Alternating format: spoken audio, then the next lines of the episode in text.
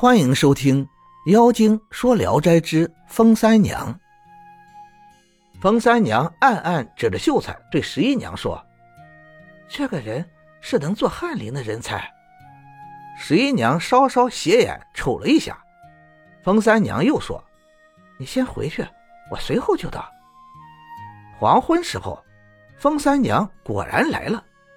我刚才已经打听清楚，那个秀才就是此地人。叫孟安仁。十一娘知道孟安仁家里很穷，觉得不大合适。风三娘说：“你怎么也落入世俗之中去了？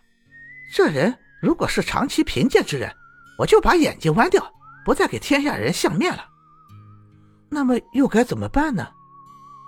风三娘说：“请你给我一件东西，拿去送给他，就算定了婚约。”姐姐太草率了，有父母在，如不答应怎么办啊？我这样做，正是怕他们不答应。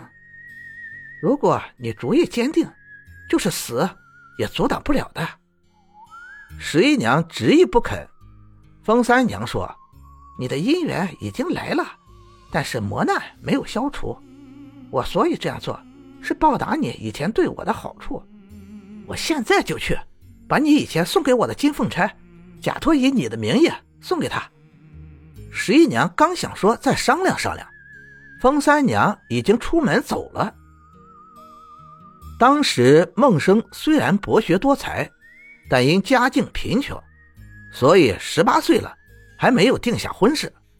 白天在寺院，忽然看见两个美丽的女子，回家后一直在苦苦思念。一更时尽，风三娘叫开门进来。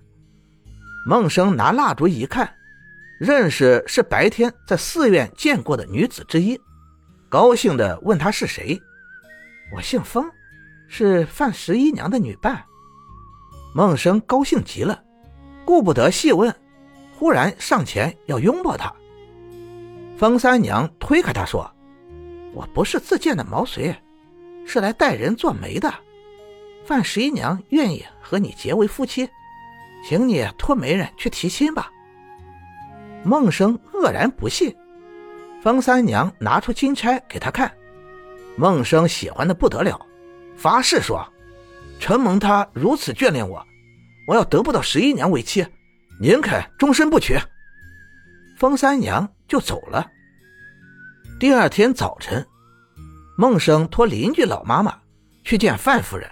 给自己提亲，范夫人嫌他穷，也不同女儿商量，立即把老妈妈打发走了。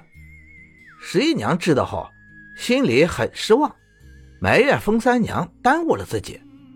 但是金钗要不回来，只好决意也不嫁别的人。又过了几天，有一个绅士来为儿子向范家求婚，怕不成，就请县令做媒。当时那绅士很有权势，范家害怕他，就问十一娘的意见。十一娘不愿意。母亲问他为什么，他不说话，只是掉泪。十一娘叫人暗暗的告诉母亲，不是孟生死也不嫁。范公知道了，十分生气，索性把女儿许给了那绅士的儿子，又怀疑十一娘和孟生有私情。就选定吉日，想尽快为他完婚。十一娘气得不吃饭，天天只是呆呆的躺着。到了迎亲的前一天晚上，十一娘忽然起来，对着镜子自己梳妆打扮了起来。范夫人暗暗高兴。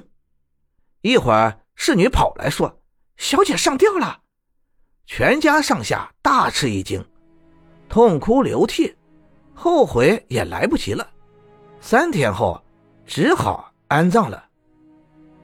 孟生自从邻居老妈妈告诉他婚事不成以后，心里悲愤，气得要死，但依然转弯抹角的打听消息，梦想能挽回与十一娘的婚事。听说十一娘已经许配给人了，怒火中烧，什么念头也没有了。不久，又听说十一娘死了，孟生悲愤不已，恨不得跟十一娘一起死去。傍晚走出家门，想趁着黑夜去十一娘坟上哭一场。忽然有一个人走过来，近前一看是风三娘。三娘向孟生说：“恭喜你的姻缘总算能成就了。”孟生含着泪说：“你不知道十一娘已经死了吗？”风三娘说：“我说的能成就，正是因为她死了。你赶快叫家人挖开坟墓，我有一种奇异的药，能够让她复活。”孟生听了他的话，挖开坟墓，打开棺材，把十一娘抬了回来，又把坟墓重新掩埋好。孟生自己背着尸体，与风三娘一同回到家里，把十一娘放到床上，三娘给她灌了药。一会儿，十一娘慢慢苏醒过来，看着风三娘问：“这是什么地方啊？”风三娘指着孟生说：“这就是孟安仁。”就把事情的经过告诉了他。十一娘这才如梦初醒。风三娘怕泄露消息，陪同他们到五十里外的一个山村里躲藏起来。风三娘要告辞回去，十一娘哀求他留下作伴，让他住在另一个院里，有卖了殉葬的首饰。用来度日，日子还算过得去。方三娘每次遇到孟生来，总是避开。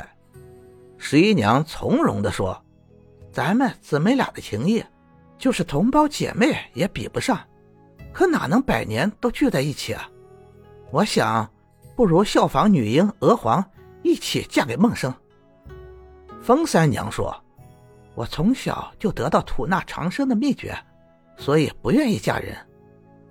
十一娘笑着说：“世上流传的养生术书籍多得很，行而有效的哪里有啊？我得到的不是人世流传的那种，世上流传的并不是真诀，只有华佗的五禽图还差不多。凡是修炼的人，无非是想让血气流通罢了。若是得了恶逆症，学做老虎的形体动作，马上就会好。”不正是他灵验的地方吗？十一娘就私下和孟生商量，让他假装出远门，到了夜里用酒强把三娘给灌醉了。孟生悄悄的进来和他同了床。三娘醒后说：“妹子害了我了。如果我色戒不破，倒也修炼成功，能生第一天。如今被你算计了，哎。”这是命该如此啊！就起身告辞。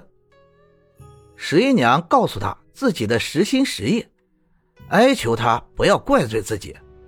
风三娘说：“实话告诉你，我是狐仙，因为看到了你的美貌，忽然产生了爱慕之情，今天却是作茧自缚，这也是情魔结束，不是人力能够造成的。若是再留下来。”情魔更纠缠我，就无羞耻了。妹妹福分不浅，前程远大，请珍重自爱。说完就没影了。